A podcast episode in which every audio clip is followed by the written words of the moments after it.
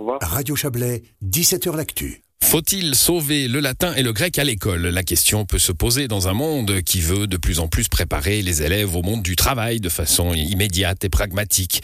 Dans le canton de Vaud, en tout cas, on ne lâche pas l'affaire. Depuis l'an dernier, un plan d'action pour la valorisation des langues et des cultures anciennes offre aux enseignants un cadre pour euh, se réinventer, réinventer ces matières. Et ce vendredi aura lieu à Lausanne une journée de réflexion sur l'enseignement des langues anciennes. Bonsoir, Ave, Émilie Souter.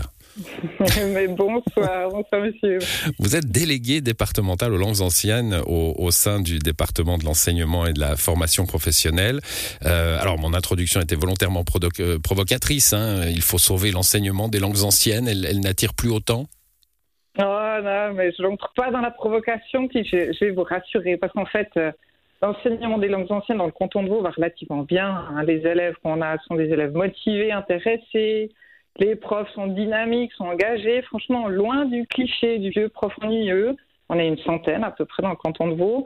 Puis l'ambiance dans les classes est, bonne, les élèves travaillent bien. Et puis, ben alors, euh, les effectifs, ils sont relativement stables dans l'ensemble. Donc mmh. non, euh, le, tableau est positif, mais c'est clair que ça pourrait aller encore mieux. Et puis, euh, oh, vous comprenez, vous comprenez qu'on puisse euh, qu'on puisse s'interroger parce que quand on fait une journée sur euh, sur l'enseignement de l'informatique ou des maths, on n'avertit pas forcément la presse. Je suis pas sûr qu'il y ait un délégué d'ailleurs cantonal à, à, l'informatique ou aux maths. Ça, ça, donne quand même un petit côté. il faut se rassurer, non Il faut se rassurer, mais franchement, les choses vont, plutôt bien. Je veux pas minimiser la situation. On a confiance. on sait qu'on fait du bon boulot, mais qui pourrait être euh, la situation pourrait être encore meilleure. Donc euh, voilà, l'objectif de ces assises, honnêtement, c'est de passer du bon temps ensemble, c'est de, se retrouver entre enseignants. Hein. En fait, moi je suis la porte-parole, mais on est quatre à, les organiser, ces assises.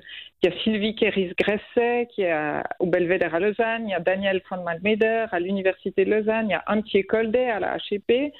Donc, ce qui est intéressant aussi dans la démarche, c'est qu'on représente chacune un, niveau d'enseignement différent. Et puis, euh, cette dynamique-là est, géniale de pouvoir euh, réfléchir de manière transversale. Ça, c'est quelque chose d'inédit. Donc, mmh.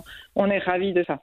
Bon, le, le euh, latin. Donc, le... qu'on veut passer du bon temps, mais on, veut réfléchir à notre enseignement. On va être sérieux aussi. oui, justement, le, le latin et le grec, c'était c'était le, passage obligé pendant des décennies, pendant des siècles. Hein. On, devait faire du latin et du grec, quoi, quoi, ou en tout cas du latin, quoi, quoi que la vie nous, nous destine. ensuite, ça a été les mathématiques au XXe siècle. ça a été la branche la, la, la plus la plus forte, la plus importante. Et puis on gardait quand même ce latin et ce grec comme euh, une culture classique qui devait aider à, comprendre le monde. On est toujours dans cette optique-là. Est-ce que est-ce qu'on peut comprendre aujourd'hui euh, grâce au latin, grâce euh, aux langues anciennes? Oui, oui, oui, vraiment. Ce qu'on observe aussi, c'est qu'en fait, les, enfants qui choisissent de faire du, latin, ils le font de moins en moins sur l'impulsion de, leurs parents.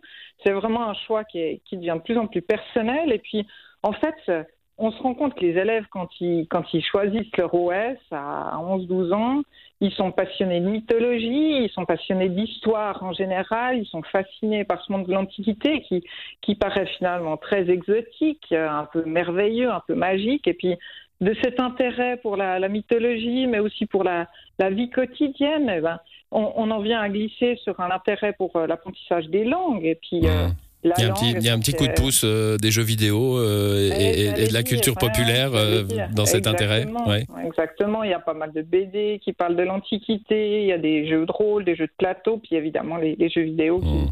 qui, sont, qui sont essentiels. Bon, bah c'est plutôt une bonne chose. Mais alors justement, quand on a des jeunes gens tout, tout, plein de mythologie qui arrivent en classe, ils, doivent tomber de haut si on leur impose la version et le thème latin, comme comme c'était le cas quand j'étais jeune. Hein. C'est pour ça qu'il faut réinventer un petit peu le bazar.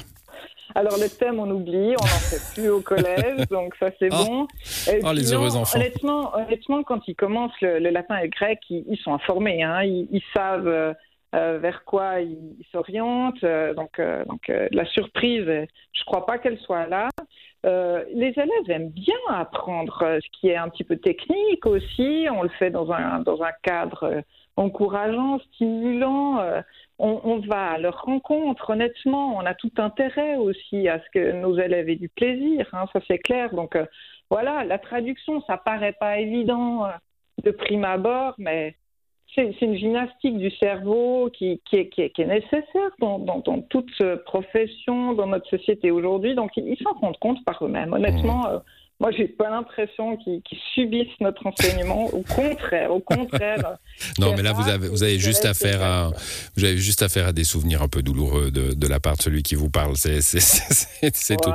bon. Vous avez plein de. non, mais j'ai adoré ça. J'ai adoré ça, culture classique. Mais justement, là, vous essayez aussi de la faire sortir un peu de la classe. Hein. Il y a, on a de l'archéologie ici, hein, dans le canton de Vaud. Il y a Avranches, il, y a, il y a toutes sortes de sites comme ça. Euh, faire entrer l'archéologie dans la classe ou au contraire faire sortir la classe vers les sites archéologiques ça fait aussi partie du, cahier des charges, pour être vulgaire on fait les deux choses, effectivement. On essaye, évidemment, et on fait beaucoup de culture et d'archéologie et d'introduction à, des sciences comme l'épigraphie ou la numismatique, pour utiliser des termes euh, qu'on entend peu souvent. Donc, on, fait venir ces sciences de l'Antiquité dans nos classes, mais on essaie aussi de plus en plus, ou disons euh, le plus souvent possible, d'aller sur le terrain. Comme vous l'avez dit, hein, le canton euh, est, riche en sites passionnants. Les institutions euh, qui, s'occupent de, l'histoire de l'Antiquité, de l'archéologie sont, très très actives. Donc, euh, c'est pas difficile d'aller sur le terrain. Et puis, le, plan d'action encourage à ça aussi. Hein. Moi, j'ai dressé en collaboration avec le, service des affaires culturelles un catalogue de tout ce qui peut se faire dans le canton. Ben, on a réussi à trouver 34 activités.